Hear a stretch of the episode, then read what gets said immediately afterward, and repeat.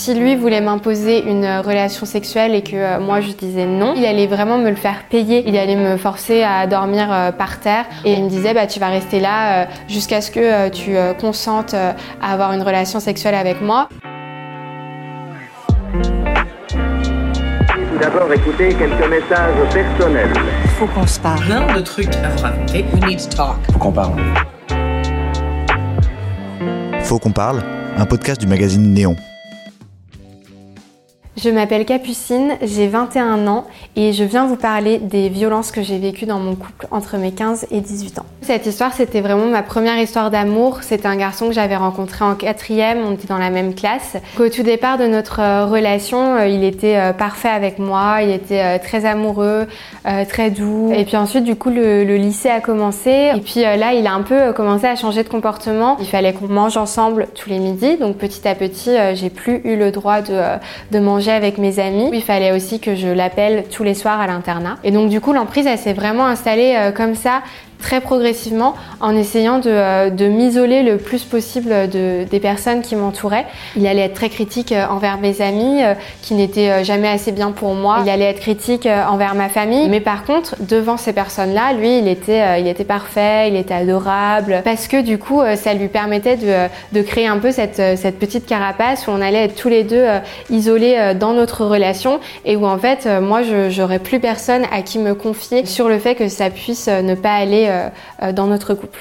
Les premières euh, violences qui ont commencé, ça a été les, violences psychologiques. Ça pouvait être des remarques sur mon physique, des remarques sur comment je m'habillais, me dire que soit j'étais habillée comme une coincée ou que j'étais habillée comme une pute si je mettais un décolleté. C'était vraiment plein de petites remarques au quotidien qui m'enlevaient petit à petit toute confiance en moi.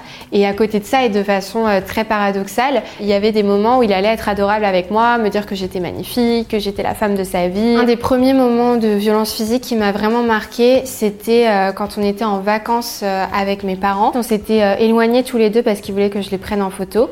Et sauf qu'il n'était pas satisfait par les photos. Et du coup, il s'est énervé contre moi et il a enlevé sa chaussure, il me l'a jetée au visage. J'étais vraiment sous le choc et j'ai pleuré parce que déjà j'avais mal et que je comprenais pas ce qui se passait. Il m'a demandé de trouver une excuse parce qu'en fait on allait retrouver mes parents. Et en fait c'était toujours comme ça. Dès qu'il y avait des traces sur, sur mon corps je trouvais toujours des excuses sous sa pression à lui bien sûr mais aussi euh, sous la propre pression euh, que je me, mettais moi-même de euh, il faut pas que les gens sachent comment est-ce qu'ils se comportent avec toi. Il y a eu aussi euh, des, violences euh, sexuelles qu'on qualifie en fait d'agression sexuelle, de viol, euh, même au sein du couple, ce que je ne savais pas à l'époque.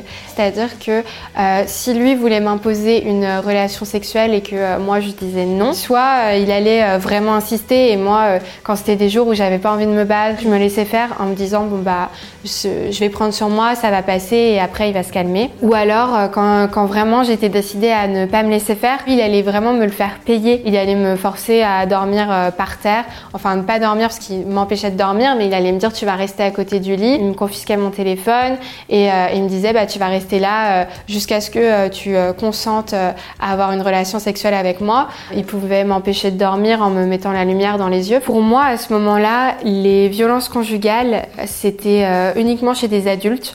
Pour moi, la victime de violence conjugale, c'était euh, une femme d'un certain âge, voilà, une femme adulte qui était mariée, qui est couverte de bleu. Et du coup, ce que moi je vivais, je n'arrivais pas à mettre de mots dessus parce que c'était pas des violences conjugales parce que ça ressemblait pas à ce que je connaissais, mais en même temps c'était pas des viols ni agressions sexuelles parce que ça ressemblait pas non plus à ce que je connaissais. Donc j'étais un peu dans cette espèce de, de relation qui finalement ne ressemblait à rien de ce que je trouvais à l'extérieur et du coup ça m'a pas du tout aidé à prendre conscience de ce que je vivais à ce moment-là.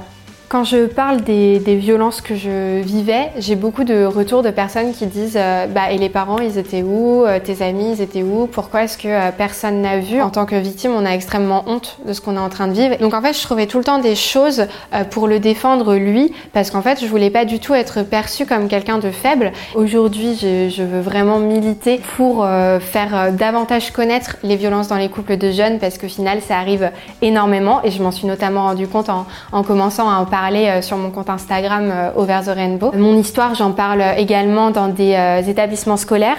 J'ai commencé il y a à peu près un an à faire de la prévention du collège à des établissements d'enseignement supérieur. Il y a une vraie urgence aujourd'hui à venir sensibiliser les jeunes, notamment quand on voit que d'après une étude du coup qui est sortie fin 2021, au moins 9 jeunes sur 10 ont déjà vécu au moins une forme de violence dans leur couple. Il faut expliquer comment bien vivre ces relations, comment ne pas tomber euh, dans des pièges d'emprise, euh, comment ne pas banaliser la jalousie par exemple, expliquer qu'une relation euh, qui est trop possessive, qui est trop fusionnelle, c'est pas quelque chose de normal. Expliquer aux, jeunes aussi que voilà, quand on, quand on aime quelqu'un, on lui laisse sa liberté, c'est très important. On ne possède pas la personne avec qui on est en couple, même si on l'aime de toutes nos forces.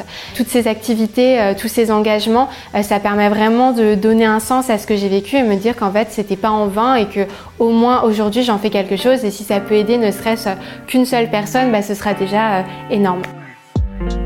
Faut qu'on parle est un podcast de Néon.